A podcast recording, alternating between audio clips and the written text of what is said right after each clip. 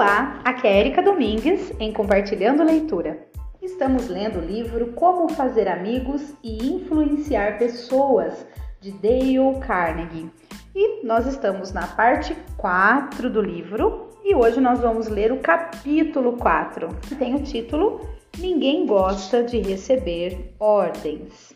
Então vamos lá para aprender mais um princípio? Certa vez tive o prazer de jantar com a senhorita Ida Tarbell, de cana, de, decana dos biógrafos americanos. Quando disse a ela que estava escrevendo este livro, começamos a conversar sobre o importantíssimo assunto dos relacionamentos interpessoais. E ela me revelou que, enquanto escrevia a biografia de Owen D. Young, havia entrevistado um homem que dividira o escritório com ele por três anos. O homem declarou que durante todo esse tempo nunca ouvira o Sr. Yang dar uma ordem direta a ninguém. Sempre dava sugestões, nunca ordens. Nunca dizia, por exemplo, faça isso ou não faça isso. Dizia, talvez você queira considerar essa possibilidade ou acha que tal coisa poderia funcionar? Muitas vezes, depois de ditar uma carta, ele perguntava: O que achou?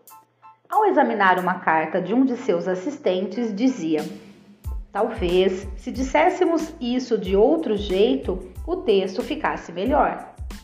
Yang sempre dava às pessoas a oportunidade de fazerem tudo elas mesmas. Nunca mandava seus assistentes fazerem as coisas, deixava-os pôr mãos à obra e aprender com os próprios erros. Usando essa técnica, é mais fácil fazer a pessoa corrigir o que fez de errado. Ela preserva o orgulho do indivíduo e faz com que ele se sinta importante. Encoraja a cooperação em vez da rebeldia. O ressentimento causado por uma ordem ríspida pode durar muito tempo, mesmo que ela seja dada para corrigir uma situação obviamente ruim. Dan Santarelli, professor de uma escola vocacional de Wyoming, Pensilvânia, contou em uma de nossas aulas a história de quando um de seus alunos estacionou em local proibido e bloqueou o acesso a uma loja, de, a uma loja da escola. O instrutor entrou furioso na sala de aula e, em tom arrogante, perguntou: De quem é o carro que está bloqueando a passagem? Quando o dono do veículo respondeu, o instrutor berrou: Tire o carro dali imediatamente, senão vou enrolar uma corrente nele e arrastá-lo. Vamos deixar claro que o aluno estava errado. Ele não deveria ter estacionado naquele local.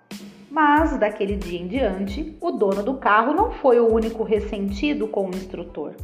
Todos os seus colegas de turma passaram a fazer o possível para dificultar a vida do sujeito e tornar seu trabalho mais desagradável. De que outra forma ele poderia ter resolvido a situação? Se tivesse perguntado de quem era o carro estacionado na passagem e sugerido que o dono o tirasse dali para que os outros carros pudessem entrar e sair, o estudante teria ficado feliz em resolver o problema e nem ele nem seus colegas ficariam chateados e ressentidos. Perguntas não só tornam uma ordem mais palatável, elas também estimulam a criatividade das pessoas consultadas, que se tornam mais propensas a acatar uma ordem se participarem da decisão que a gerou. Quando Ian MacDonald, o gerente de uma pequena fábrica especializada em peças de máquinas de precisão de Johannesburgo, África do Sul, recebeu uma proposta de encomenda enorme, teve certeza de que não conseguiria cumprir o prazo. A fábrica já estava operando na capacidade máxima e faltava pouco tempo para o deadline do novo pedido. Parecia impossível aceitá-lo. Assim, em vez de obrigar os funcionários a acelerar o trabalho e fazer tudo correndo, McDonald organizou uma reunião com todos, explicou a situação e disse que o pedido era muito importante para a empresa e para eles, caso conseguissem entregar tudo no prazo. Por fim, começou a fazer perguntas. Há alguma coisa que possamos fazer para atender esse pedido? Alguém consegue pensar em formas diferentes de trabalhar para que a gente consiga aceitar esse pedido? Existe algum modo de ajustarmos os horários ou os compromissos pessoais de forma a ajudar? Os empregados deram muitas ideias e insistiram para que McDonald's aceitasse o pedido. Assumiram uma postura de mãos à obra e o pedido foi aceito, produzido e entregue dentro do prazo. Um líder eficiente usará o seguinte recurso: faça perguntas em vez de dar ordens diretas. E assim nós, nós aprendemos o princípio 4, que é faça perguntas em vez de dar ordens diretas. E finalizamos este capítulo. Curtinho, né? Tô até pensando em ler, ah, mas aqui deve ficar um pouco longo. Agora, neste momento, eu só posso ler este capítulo. Até desculpem por estar espaçando demais aí a leitura dos capítulos deste livro, principalmente no final agora do livro.